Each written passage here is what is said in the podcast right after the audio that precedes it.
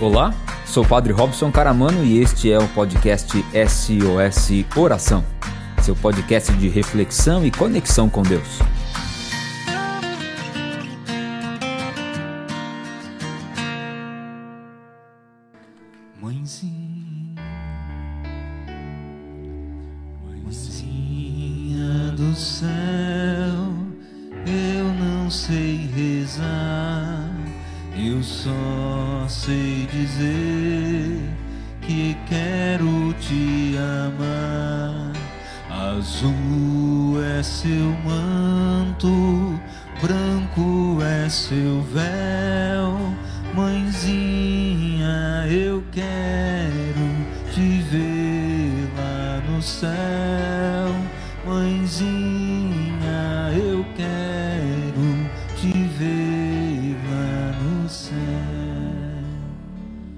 Evangelho de hoje, Evangelho de João, capítulo 2, versículos de 1 a 11, e vai dizer assim: No terceiro dia houve um casamento em Caná da Galileia, e lá se encontrava a mãe de Jesus.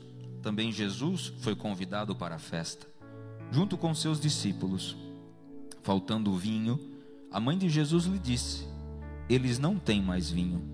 Respondeu-lhe Jesus: Mulher, que importa isso a ti? Minha hora ainda não chegou. Sua mãe disse aos serventes: Fazei tudo o que ele vos disser. Havia lá seis talhas de pedra, destinadas às purificações dos judeus. Cada uma delas podia conter cerca de dois ou três barris. Disse Jesus aos serventes: Enchei de água as talhas. Eles as encheram até a boca. Disse-lhes então: Tirai agora e levai ao mestre-sala. Eles levaram, o mestre-sala provou a água, transformada em vinho, e não sabia de onde viera aquele vinho, embora o soubessem os serventes que haviam tirado a água. Chamou então o noivo e disse-lhe: Todo mundo serve primeiro o bom vinho, e quando os convidados já tiverem bebido muito, serve, servem o vinho inferior. Tu, porém, guardastes até agora o vinho bom. Palavra da salvação.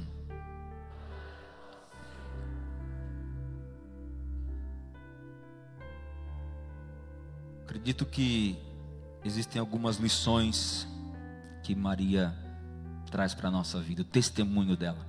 Porque aqui é sempre algo que a gente precisa entender. Nós veneramos Maria como uma pessoa importante na nossa vida. Por isso, Maria tem o lugar dela na história da salvação. Ela não está acima de Deus e de Jesus, tampouco está abaixo. Não, ela tem o lugar dela. É? E no lugar dela, a gente olha para o testemunho dela de vida e a gente se inspira. De modo muito particular, o nosso povo brasileiro pode se inspirar naquela imagem da Imaculada Conceição encontrada nas águas barrentas do Rio Paraíba no ano de 1717 por três pescadores. E o que que foi de tão miraculoso, mais do que a pesca milagrosa? O fato de que aqueles pescadores não pescando nada para o conde que iria visitar aquele, aquela, aquele vilarejo, não pescando nada, eles lançam a rede e encontram um corpo. Depois eles jogam novamente e na rede vem apenas a cabeça. Você vai me dizer, ah, mas isso aí alguém jogou a imagem no rio? É, foi isso mesmo. Porque antes tinha-se o costume.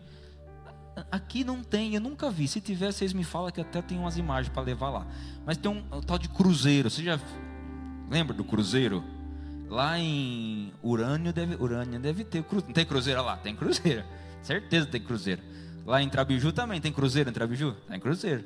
Cruzeiro serve para quê? Você vai lá e faz suas orações. Acende vela, leva imagem de santo quebrado. Vai lá. Só que quando não tinha o cruzeiro, o que, que eles faziam? Eles jogavam a imagem no rio. Dizia a tradição que tinha que jogar a imagem na água corrente. Então, muito provavelmente, a imagem de Aparecida, que é a imagem da Imaculada Conceição, alguém tinha essa imagem, essa imagem deve ter se quebrado cabeça e corpo, então a pessoa, para não jogar no lixo, jogou no rio. Provavelmente. Padre, mas então o que, que tem de milagre aí? Milagre é justamente se encontrar nas águas de um rio barrento o corpo e a cabeça separados e eles virem como um sinal para aquele povo. Mais do que o fato de encontrar a imagem, é o que a devoção mariana causou naquele povo que se estendeu ao Brasil. E aí, quando receberam aquela imagem, que viram era, que era a imagem da Imaculada Conceição, levantaram uma capelinha, começaram a fazer orações, e a espiritualidade mariana começou a ser propagada. E ao propagar a espiritualidade mariana, começa a se entender melhor a vida de Maria. E esse texto bíblico que a liturgia da palavra nos propõe hoje, nos ajuda a entender três lições da vida de Maria. Primeiro, diga comigo, simplicidade. Depois, visão de realidade. Atenção a Jesus. Você imagina naquele vilarejo de pessoas pobres, humildes, simples, eles encontram a imagem de uma senhora negra, que era algo que se assemelhava a eles, pequena. Até eu pensava, refletia hoje na missa das sete da manhã, porque você vê a imagem de Nossa Senhora Aparecida, é a única imagem que esteticamente não fica bem quando é grande. Exceto agora que construíram uma de 50 metros lá, mas ela tem todo um, né? Uma, uma arquitetura diferente, é vazada no meio e tal. Mas geralmente uma imagem de Aparecida grande é, é fica meio estranho aos olhos. Porque ela é pequenininha. Ela é simples a simplicidade de Maria, que se mostra, se reflete na imagem, mas quando a gente lê o texto sagrado, a gente vê aquela Maria de Nazaré, Maria me cativou. Por que, que ela nos cativa? Porque a gente se identifica com ela. O que era Nazaré?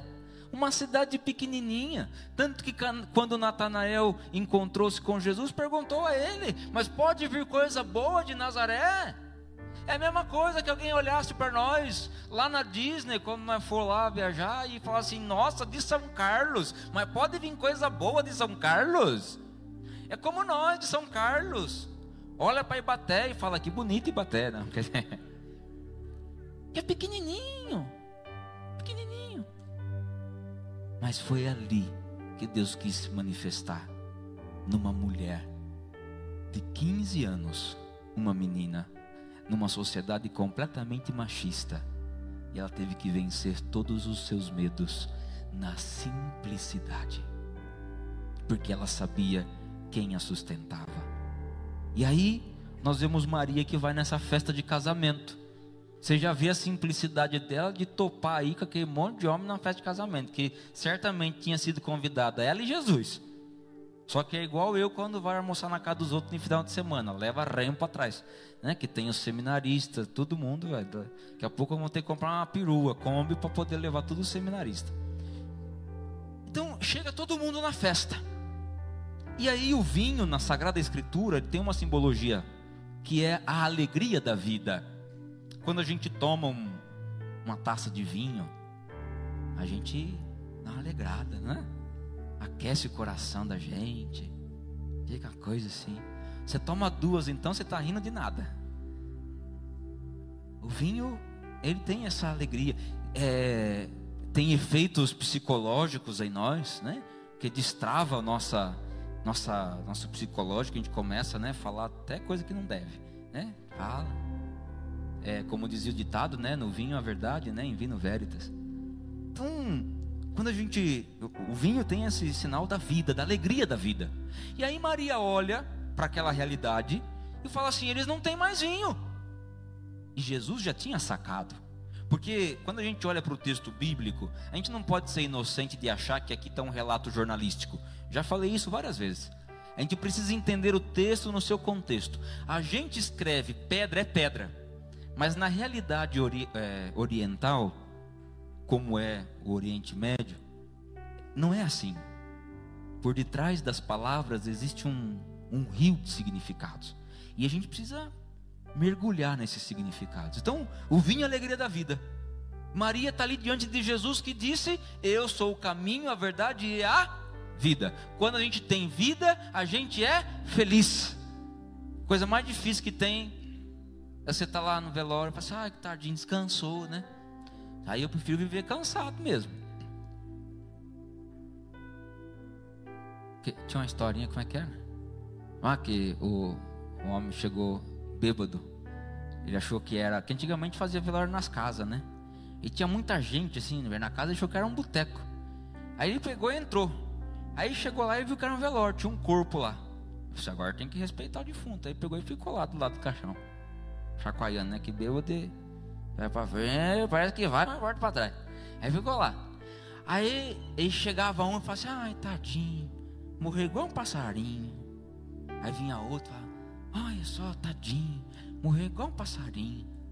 Aí chegou uma senhora que sempre também nos velórios tem uma senhora que não é nada do defunto, mas quer saber quem morreu do que, que foi.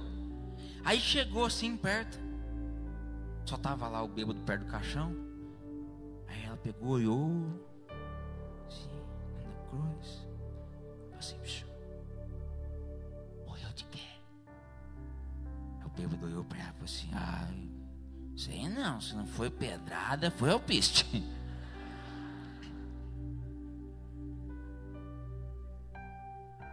Ele é o Senhor da vida. Quando a gente tem vida, a gente é feliz. Se você não está feliz, está faltando vida em você. Se você não ri, está faltando vida em você. Se você não consegue se expressar, está faltando vida em você. Ai, padre, que desgraceiro que eu tô. Vim aqui para o senhor me animar, não para o senhor dizer a situação difícil que eu tô. Não, querido. Mas é para você se questionar. Por que é que não está tendo vida? O que é que está te impedindo de viver? Cutuca quem está do seu lado. Fazinho, o que está te impedindo de viver? Não, não é que não. Eu sei que você não vai falar. Mas pensa. E aí ela falou: Não tem mais vinho, não tem mais alegria. Jesus disse: Mas isso não te interessa? Minha hora não chegou. Porque ele sabia que ele era aquele que podia trazer alegria para aquele lugar. Ele sabia que ele era aquele que podia mudar a, a história, o curso daquela festa. Você já imaginou uma festa que acaba, uma festa de casamento que acaba o vinho? É pior do que acabar o brigadeiro. Como é que vai fazer? Todo mundo ia falar mal daquele casal.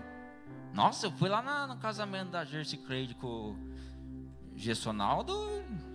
Acabou tudo vinho. Nossa, pô. Compraram pouco, viu, comadre? Nossa, que parece que tá caro o vinho. Parece que a uva veio lá de Urânia. E só. caro demais para trazer até aqui, amassar o vinho. E aí, mesmo ele não querendo, Maria diz: Faz o que ele vos disser. Ela teve uma atenção para a realidade. E isso fez com que pudesse mudar o curso daquela festa. Quando a gente sabe ser simples, a gente também sabe ser humilde. Quando a gente sabe ser humilde, a gente sabe reconhecer o nosso lugar. Fala para quem está do lado baixo, é sua bola.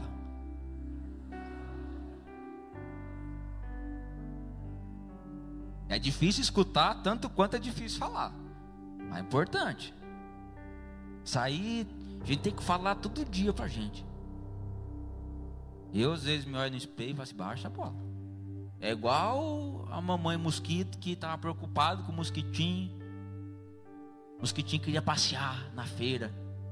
Aí a mamãe mosquito falou assim, mas não vai, lá tem um povo que eles são eles vão já cedo, levanta cedo para tomar garapa e comer pastel. Aí eles fica, eles não querem ver a gente, eles querem matar a gente. E o mosquitinho, muito entusiasmado, falou assim: Não, eu quero ir lá visitar o meu povo. Aí falou assim: Então vai, só que você volta, 10 horas da manhã eu quero ser aqui. Tá bom. Aí ele foi. Foi embora. E a mamãe mosquita ficou lá, não sei como é que fala mosquito, mosquito, não. mosquita fêmea, ficou lá, esperando o mosquitinho. Aí foi a que foi dando 10 horas, foi dando agonia nela, uma agonia, batedeira no coraçãozinho dela, que já era pequenininho. Aí ela viu lá de longe o mosquitinho vindo, todo feliz. Aí falou: Nossa, mãe, tô feliz, tô feliz. Ele falou assim: Como você está feliz? Não, tudo maravilhoso. Eu vi as, as flores, campo, coisa linda. Aí eu fui lá na feira, lá perto da UPA da Vila Prado. Nossa, precisa de ver que coisa bonita que é lá. E tem aquelas frutas bonitas, o povo lá. Foi tudo diferente do que a senhora falou para mim. O povo ama nós. Onde eu passava, eles batiam palma para mim. Aí a mamãe falou assim: ó, cuidado com esse tipo de aplauso. Cuidado com esse tipo de aplauso. Às vezes você acha que alguém está te aplaudindo. cuidado com esse tipo de aplauso. Visão de realidade. A simplicidade, a humildade fez ela perceber aquele lugar. Porque tem gente que não se percebe. Já sabia que tem gente que não se percebe? Não se percebe no corpo, não se percebe. A pior coisa que tem é alguém que não se percebe. Esse, esse banco cabe cinco pessoas apertadinha. Tem cinco pessoas. Chega bonita. Ainda faz assim. Só tem, só tem uma frestinha. Ela fala assim, com licença.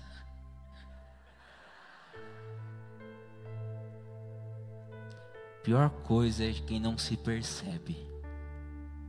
Porque não se percebe padece demais. A gente precisa se perceber. Como teve essa percepção, Maria, essa visão de realidade. E aí depois, a atenção a Jesus, a intimidade com o filho, fez com que mudasse o curso daquele casamento. Aquele casamento é a minha vida Aquele casamento é a sua vida. E é e ele pode mudar o curso da nossa vida se nós tivermos esta simplicidade. Se nós tivermos esta visão de realidade e se nós dermos atenção a Jesus. E para encerrar, eu quero trazer aqui uma história que eu sempre gosto de contar no dia de Nossa Senhora Aparecida, porque vale a pena, você talvez já ouviu, mas vale a pena ouvir de novo e guardar para que você nunca se esqueça. E sempre que você olhar para uma imagem de Nossa Senhora Aparecida, você possa se lembrar disso. Dai-nos a benção, ó Mãe querida, Nossa Senhora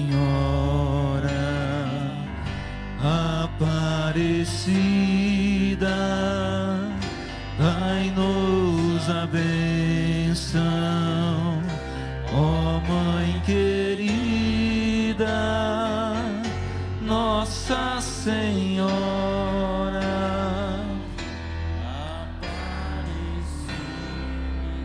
O Senhor esteja convosco. Ele está no meio de nós. Pela intercessão de Nossa Senhora Aparecida, Rainha e Padroeira do Brasil, abençoe-vos o Deus Todo-Poderoso, Pai, e Filho e Espírito Santo.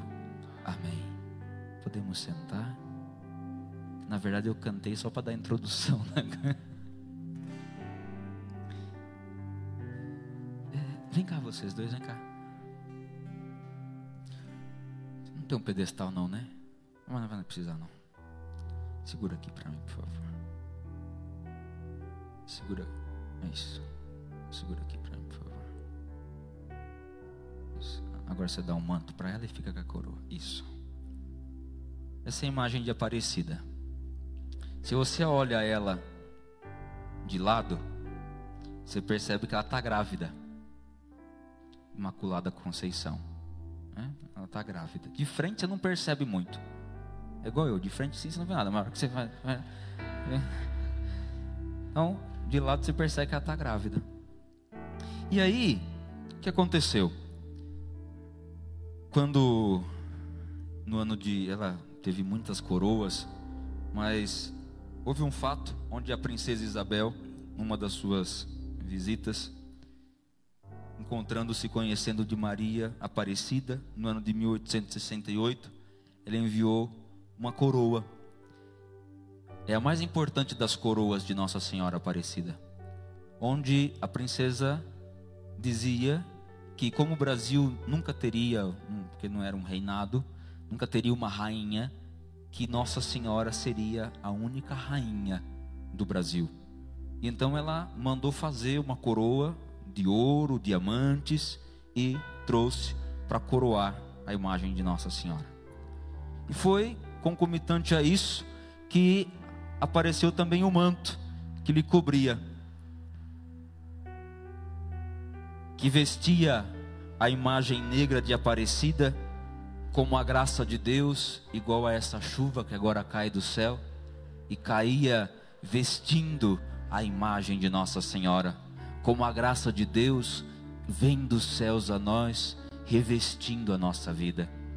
E foi então quando a, a princesa deu a coroa, vê se você consegue pôr aí, tem um furo.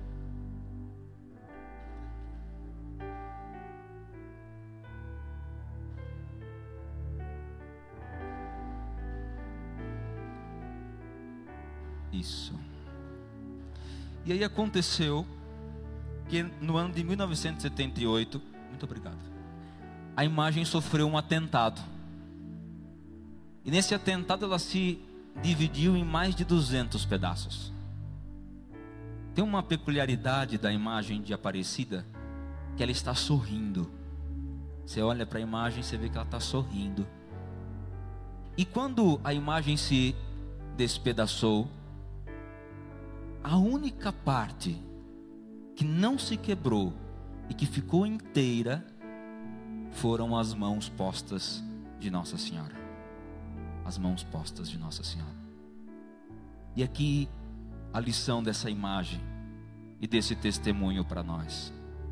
Que às vezes a vida pode nos aquebrantar às vezes as dificuldades podem nos derrubar. A gente pode se sentir em pedaços, mas a gente jamais pode tirar do rosto o sorriso, que é a alegria que brota do nosso coração, e jamais deixar que as nossas mãos se separem, estar em constante oração. É assim que nós vencemos as batalhas da vida. É assim que nós superamos os obstáculos da nossa vida. E com fé, com confiança, nós escrevemos a nossa história. Um instantezinho, fechando os nossos olhos, aproveitando essa chuva que cai, que abençoa a nossa terra, que abençoa a nós. Nós queremos pedir à Virgem de Aparecida, rogai por nós. Ó Virgem Santa, rogai por nós pecadores.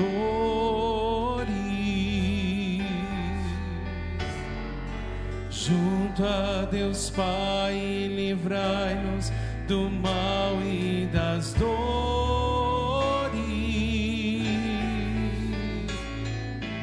Que todo homem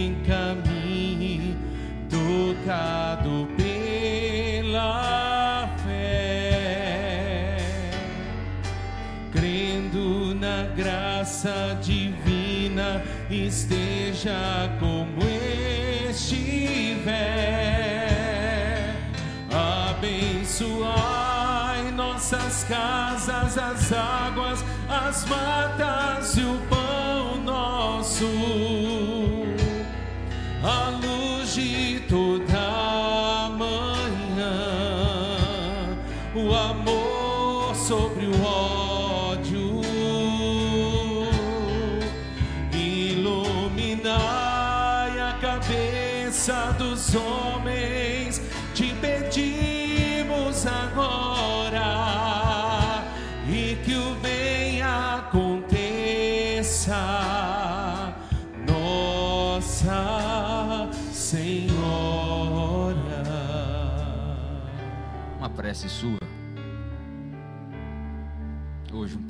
Seu.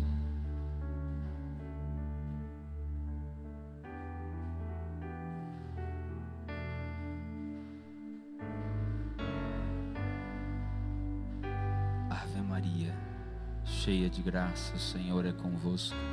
Bendita sois vós entre as mulheres. Bendito é o fruto do vosso ventre, Jesus. Santa Maria, Mãe de Deus, rogai por nós, pecadores, agora e na hora de nossa morte. Amém. E aí, gostou do podcast de hoje? Nos acompanhe aqui no Spotify e também no Facebook e Instagram SOS Oração. Até que de novo a gente se encontre. Desejo que o Senhor te abençoe e te guarde coragem.